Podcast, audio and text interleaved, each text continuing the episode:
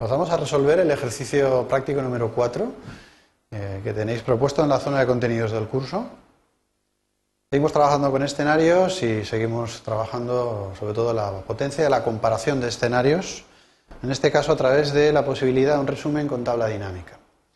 Bien, el enunciado es muy simple, os dice básicamente que hagáis el ejercicio 3, exactamente el mismo ejercicio 3, pero utilizando la técnica de resumen que os genera una tabla dinámica. Vamos a ver cómo resolverlo.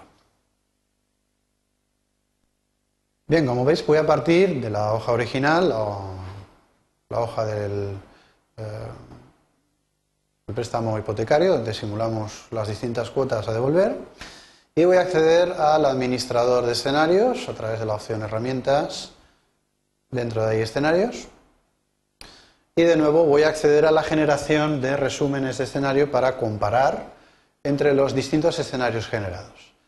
Bien, en este caso lo único que vamos a hacer es seleccionar el segundo tipo de informe entre los disponibles en este cuadro de selección.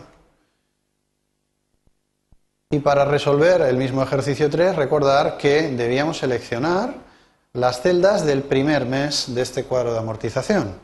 Es decir, en este caso seleccionamos la celda E3, F3 y G3, pues a través de un rango o mediante combinaciones de control clic en cada una de las celdas.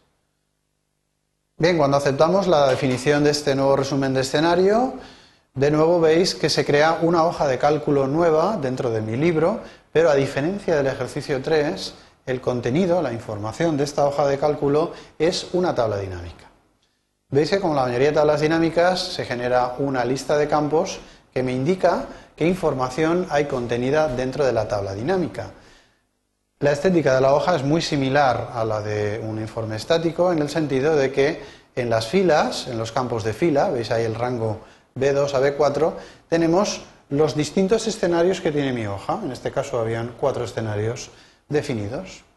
En cambio, a nivel de campos de columna, dentro de la tabla dinámica, pues veis las tres celdas resultado. En este caso E3 representaría al capital que devuelvo el primer mes, F3 representaría los intereses que devuelvo al banco el primer mes y G3 representaría la cuota final, eh, la cuota total que debo pagar.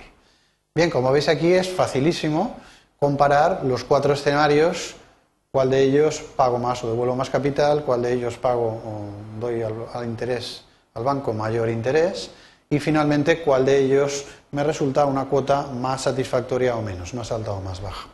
Por supuesto, esto es una tabla dinámica, sabéis que a partir de ella podéis generar un gráfico dinámico en el cual representar esto de forma gráfica.